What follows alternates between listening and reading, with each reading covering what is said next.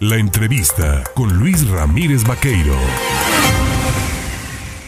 Oiga, mire, este miércoles hubo actividades en el Congreso del Estado, por ejemplo, la Comisión Permanente de Vigilancia, pues eh, que conforman muchos diputados, varios diputados de todas las fuerzas políticas, evidentemente, ahí representados, avalaron el plan de trabajo y uno de sus integrantes es eh, el diputado eh, por Morena, de veracruzano, Rafael Faranoni Magaña, a quien saludo en la línea telefónica. Rafael, ¿cómo estás? Buenos días, buenos días, ¿cómo estás? Bien, bien, aquí dando cuenta de esta eh, instalación, bueno, de ya estaba instalado, pero ya avalaron el plan eh, anual de actividades en la Comisión Permanente de Vigilancia y ahí tú has señalado pues sobre este tema de que el Congreso va a hacer una revisión exhaustiva a las cuentas públicas de los 212 ayuntamientos de Veracruz. ¿No se venía haciendo esta revisión así puntual? Mira, eh, pues platicarte que cada comisión en el Congreso cada año tiene que presentar su plan anual de trabajo. En este caso, el día de ayer nos tocó en la Comisión de Vigilancia aprobar el, el plan anual para 2022. Y pues bueno, eh, ¿qué, qué, qué tiene este plan anual?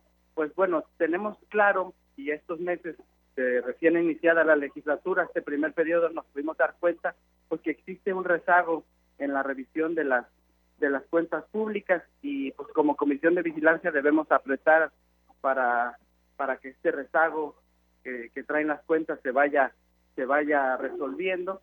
Y pues además de, de buscar eh, para las nuevas administraciones y eh, ayuntamientos por ejemplo pues que se les dé se les dé capacitación constante de parte del ORFI y de parte de la comisión, ¿por qué no?, del órgano fiscalizador del Congreso, pues para que no exista y no se atore el rezago que ya había antes.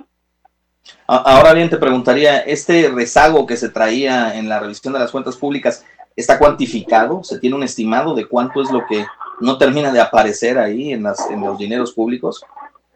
Mira, existe rezago desde las cuentas de 2016 eh, y, y, y, así sucesivamente. Hay un cuello de botella que no nos que, que por temas eh, pues de, de, documentos o temas temas de, de aprobaciones pues no se ha podido no se ha podido sacar el estimado lo estamos lo estamos intentando cuantificar pero sí sí es importante ahora bien también preguntarte eh, este, esta revisión llega en un momento en el que pues también se cuestionaría eh, al Congreso en el sentido de cómo es que se realizará, eh, será pegado a la normatividad, tendrá algún tinte de orden político, lleva consigna para presionar a los opositores. ¿Cómo lo observas tú, Rafa?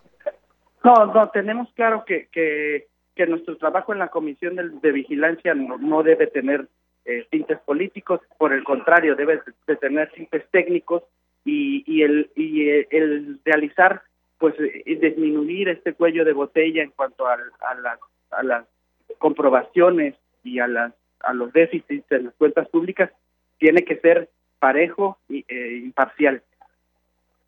Bien, ahora, eh, este trabajo, digo, la, finalmente eh, quienes encabezan eh, precisamente esta comisión en este momento eh, que entiendo es el eh, diputado Luis Arturo Santiago Martínez, los mantiene de manera permanentemente informada de lo que se está revisando, de lo que se va a revisar, cuáles son los más preocupantes en este caso de los de las cuentas públicas que tú consideras o les ha informado que se tienen que atacar. Ya nos decías, tienen un rezago del 2016, pero ¿cuáles son las más importantes? Porque en montos van variando, ¿no? Sí, así es. Mira, yo creo que a diferencia de de otras eh, legislaturas. He visto y he notado que, que la Comisión de Vigilancia que, que ahorita conformamos se ha reunido periódicamente y de manera transparente y pública, dando cuenta de todo lo que hemos encontrado, eh, dando cuenta del plan de trabajo que es público, se puede revisar en la página del Congreso.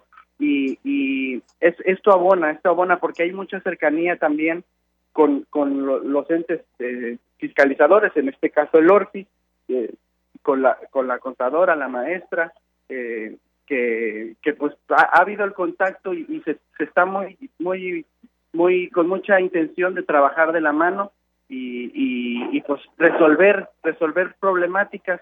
También se, se, ha visto con, con el Orfis que es necesario actualizar eh, el marco normativo para darle un poquito de más armas al órgano fiscalizador en cuanto a pues eh, temas digitales, eh, un buzón de, para que los, los ayuntamientos y, y, las secretarías puedan informar de manera digital y disminuir un poquito esa burocracia que con la pandemia también retrasa un poquito los procesos que hacen ese cuello de botella que te menciono.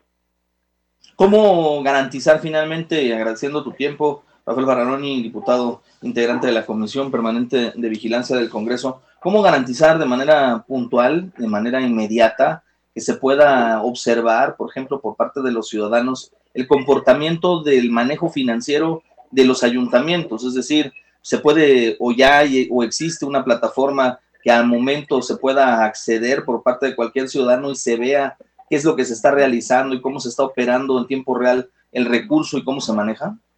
Sí, mira, pues en cuanto a los trabajos de fiscalización siempre pueden, siempre está la unidad de transparencia del Congreso del Estado, que la ciudadanía puede hacer preguntas o pedir información de cómo se está trabajando en conjunto con el ORFIS eh, en, temas de fiscalización. El mismo ORFIS tiene su portal de acceso a la información en donde te dicen los procesos de fiscalización o un, o un ciudadano podría eh, preguntar eh, cualquier información de alguna obra, de algún este, tema de, los dineros de algún municipio que, requiera o que esté preocupado por, por, por obtener información.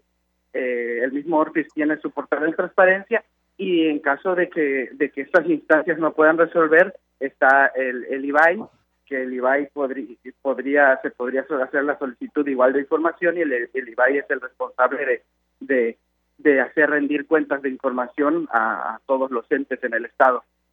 Pues yo te agradezco, Rafael Fararón y Magaña, diputado integrante de la Comisión Permanente de Vigilancia, por platicar con el auditorio en el Estado de Veracruz, seguramente pues en todo el Estado donde los nos están escuchando, pues eh, habrá, habrá interés por poner eh, y dar seguimiento ¿no? a este tipo de actividades, porque finalmente pues es en la rendición de cuentas en donde se observa y se ve la calidad de los gobiernos municipales. Yo te agradezco, Así, Rafa, gracias.